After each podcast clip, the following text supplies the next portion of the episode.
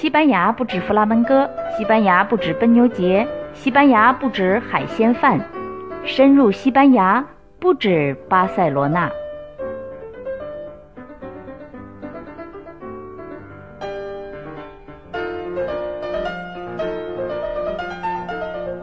欧拉，你好，大家好。离圣诞节那么远了，我今天还是要纠结着圣诞节的话题不放。上周说的是巴塞罗那那节拉屎的木头嘎嘎迪奥，顺便又说了说年轻的圣诞老人。今天呢要说的是巴塞罗那的圣诞节里，哎，那个特别要吃的 ganelones 和那节拉屎的木头拉出来的杏仁糖 duron。先说这个 ganelones 吧。我不是故意的显摆我会几个西班牙语的词儿啊什么的，而是这东西实在是不知道怎么翻译。那我先来说说它是个什么东西吧。Ganelones，它外形非常像春卷儿，外边是皮儿，里边是馅儿，然后呢卷成一个小卷儿，圆柱形的。但是它的面皮呢是要比春卷皮要厚。Ganelones 是非常加泰罗尼亚的，就跟那个拉屎的木头 Gagadio 一样，极具地方性。咱们这里别说加泰罗尼亚了吧，就直接简化到它的首府巴塞罗那，可能这样听起来也顺溜一些。巴塞罗那人吃 Ganelones 这种卷儿，基本上就像中国北方人吃饺子一样，平时可以吃吗？可以，而过年呢是必须要吃的。在巴塞罗那过圣诞节。就像上次说过的哈，十二月二十四号晚上一般都是跟父母一起，就类似咱们的年三十儿吧。那天晚上拉屎的木头嘎嘎迪奥拉了一堆礼物后，大家拿着各自的礼物散去。第二天圣诞节二十五号了，一般情况下吧，妈妈们都会做一大锅骨头汤。这个骨头汤内容极其丰富，我拿我婆婆做例子啊，看看她在汤里都放什么。至少两大块牛骨头，两大块牛肉，一大块猪骨头，一大块五花肉，一个猪尾巴，一大块鸡肉，这基本上就是所有的肉类了。放入所有的肉，开锅以后漂好浮沫，放入前一天已经泡好的鹰嘴豆，就是一种长相类似黄豆，但是不是黄豆的豆子，然后再放胡萝卜、白萝卜、芹菜。所有这些一起熬上三个多小时吧，实在我也没有什么好词儿来形容这个肉汤。总之很好喝，但是这个还没结束。这个汤炖好以后，要把清汤盛在另一个锅里，然后呢，用来煮一种圣诞节特别的 pasta，叫 galettes。呃，这个也是加加泰罗尼亚语。呃，如果非得找个中国方式来形容一下的话，那就是类似煮一锅馄饨吧。这个连汤带水的馄饨才是二十五号中午那道端上桌子的大餐，花了整整一个上午，这还不算制备肉菜、买肉买菜的时间，就是为了这一碗馄饨而已。有的时候吃上那样一碗馄饨，哈，真是想咱们人类啊，真是把吃做到了极致。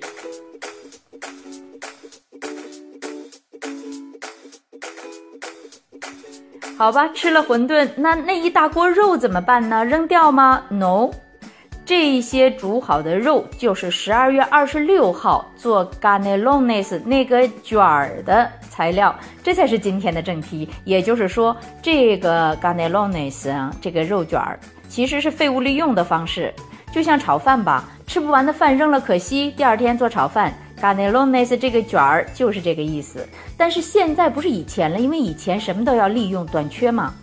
虽然现在还有很多人就是要这样利用，但是呢，大部分人都不这样了。二十六号直接就用新肉，当然这样做出来的馅儿要比煮汤剩下来的肉做的馅儿要好吃多了，这个可以想象。我还得拿我婆婆做例子，呃，我认识的会做饭的西班牙老太太实在是不很多。那说我婆婆是老太太吧，可能她不太乐意。好在她听不懂哈。我儿子每次吃奶奶做的干内弄那些肉卷的时候，都说：“哎呀，奶奶做的是全西班牙最好吃的。”每次奶奶听了都乐开花。所以啊，我婆婆这个例子还是值得一举的。呃，她的做法呢是猪牛羊肉各一大块，牛肝或者是鸡肝一大块，再加上猪脑。哎，你没听错，就是脑子。《植物大战僵尸》里边那个僵尸做梦都想吃的东西。哎，所有这些放入烤箱，有的人家是煮，有的人家是炒，也就是说你爱怎么做就怎么做吧，目的是把肉弄熟。但是回到我的这个超级婆婆的超级 g a n e l o n e s 肉卷儿，她每次都是烤，烤的好处是油少，味道更加纯正。那这样的肉烤好以后拿出来就打成肉泥。我这里得加一些声音效果，因为那天真的是特别忙活，大家都挤在厨房里干活。所以加点声音来表现一下那天有多忙活。就在烤肉的时候吧，要洗菜，要把蔬菜去皮，要切菜。这些蔬菜包括西红柿、胡萝卜、青瓜。那我婆婆做的 g a n e l o n e s 里边蔬菜就特别多，所以吃起来不腻，口感顺滑。这个时候我特别希望我婆婆能听懂中文。肉烤好了以后，接下来就是烤蔬菜。烤蔬菜的这段时间正好呢，用来把烤熟的肉切小块儿，放入碎肉机里边打肉末。这个过程真的很无聊，啊，OK，略过不说。那么把所有的肉都碎成肉末，蔬菜也就大概烤好了。这个时候再拿出蔬菜，同样的程序打碎，打成泥的蔬菜和打成泥的肉一混合，馅儿就成了。那说到这个肉卷儿的馅儿吧，其实各家有各家的做法，就跟咱们中国北方的饺子一样，一家一个样儿。有人家做纯肉馅儿的，有人家做纯素馅儿的，那有人家呢，像我婆婆这样，就是做混合的。我这里也不用多解释了，因为你如果你真的想自己做的话，我建议你还是找点视频看看比较实际啊。好了，这个馅儿做好了以后，接下来就是包。这个可比包饺子简单多了，实际上也不是包，就是卷。皮儿煮好了，摊开，上边放上馅儿，一卷，卷好以后放到烤盘上，浇上准备好的 bechamel，中文叫白汁，就是黄油、面粉和牛奶放在火上，哎，这样煮煮煮煮煮成一种稀稀的酱汁。浇上它以后呢，再撒上碎奶酪，然后再回烤箱。这个时候啊，烤到金黄即可。哎呀，我觉得你可能是没有画面，你听我说的时候没有什么画面感，但是我眼前全都是圣诞节的那个画面，所以一边说说的口水直流。此时此刻，真是口水与余香同在。总之吧，做 g a n e l o n e s 卷儿。程序很复杂，用时也很长。从开始做到吃上，一般都得三到四个小时吧。而且这还得看像我这样的打下手的小工有几个。但是值得。g a n e l o n e 肉卷入口的快感就把一切辛苦都可以抵掉了，而且还能补点猪脑，也是好事儿。OK，这样你就知道了，在巴塞罗那过圣诞，二十四号晚餐后会有小木头给你拉出礼物。二十五号中午有一大锅超级复杂的馄饨等着你，二十六号中午就是巴塞罗那特别的 g a n e l o n e s 肉卷儿。这一天又一天换着样的海吃海喝里，有一样是每天都要拿出来吃的，就是圣诞节里的 duron 杏仁糖。西班牙的点心其实都很好吃，但是 duron 杏仁糖这是全西班牙圣诞节的必须。你还记得那个拉屎的小木头嘎嘎迪奥吧？那首歌里唱的，就是木头啊木头啊，呃，你拉杏仁糖吧，别拉咸鱼呀。这个 duron 就是杏仁糖。那杏仁糖顾名思义了，就是用杏仁做的糖，它的主要成分就是杏仁和蜂蜜。这其实一种阿拉伯的点心。阿拉伯人八世纪占领西班牙，并且一直统治了七百多年。你想影响西班牙的哪只是点心一项啊？但是咱们今天就说杏仁糖。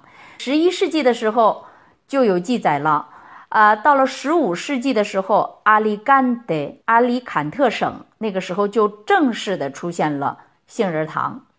当然那时候阿拉伯人已经被赶出伊比利亚半岛了，而且也不是阿拉伯人了，因为住了七个世纪。还能叫他们阿拉伯人吗？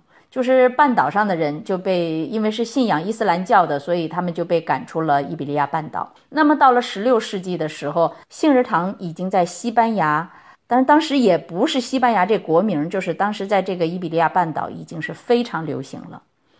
那么再后来呢，除了阿里坎特省，瓦伦西亚也成了一个生产杏仁糖的中心，而且后来还发展出了一些软的杏仁糖。那到了十八世纪，杏仁糖里除了杏仁和蜂蜜，就开始加糖。哎，已经够甜了，为什么还加糖呢？因为那个时候正是美洲大量种植甘蔗的时候，那美洲的甘蔗就通过自由贸易大量的进入西班牙港口，当然包括生产杏仁糖的阿里坎特省。一说十八世纪，一说甘蔗，反正我的脑袋里会出现大量的黑人被绑架、被贩卖到美洲的甘蔗种植园。所以一想这个时候，心里觉得揪揪的哈。所以有的时候这个甜里边总是能够尝出苦。我觉得那一段真是人类的耻辱，因为那那个那个贸易一直持续了几百年，葡萄牙人、西班牙人、荷兰人、英国人，这个个都有逃不脱的罪恶。最后呢，还是英国人建立了一个专门机构，开始禁止奴隶贸易。到了十九世纪，英国海军就不再为贩奴船护航了，而是改为缉拿贩奴船，就像当年的加勒比海盗一样啊！历史就是这样，此一时彼一时。还是回到咱们的杏仁糖，西班牙呢是现在世界上最大的杏仁糖出口国。到了二零一五年底，西班牙有名的《世界报》给出的一个数据是，全年一共生产了三万两千吨杏仁糖。其实我对数字也没什么感觉哈，但是想三万两千吨应该是很多很多吧。其中四千七百吨是出口的，占总量的百分之十五。百分之八十五的杏仁糖还是被西班牙人自己消化了，怪不得每个圣诞节之后都是减肥诊所和健身房的黄金生意期。出口的那些又出口到哪儿去了呢？据说最大的市场就是英国，所以英国的胖子们也给西班牙的经济做了不少贡献。德国、法国据说也是热爱杏仁糖的国家。那欧洲之后就是亚洲，特别是日本。看来日本人除了热爱圣家糖，还喜欢杏仁糖。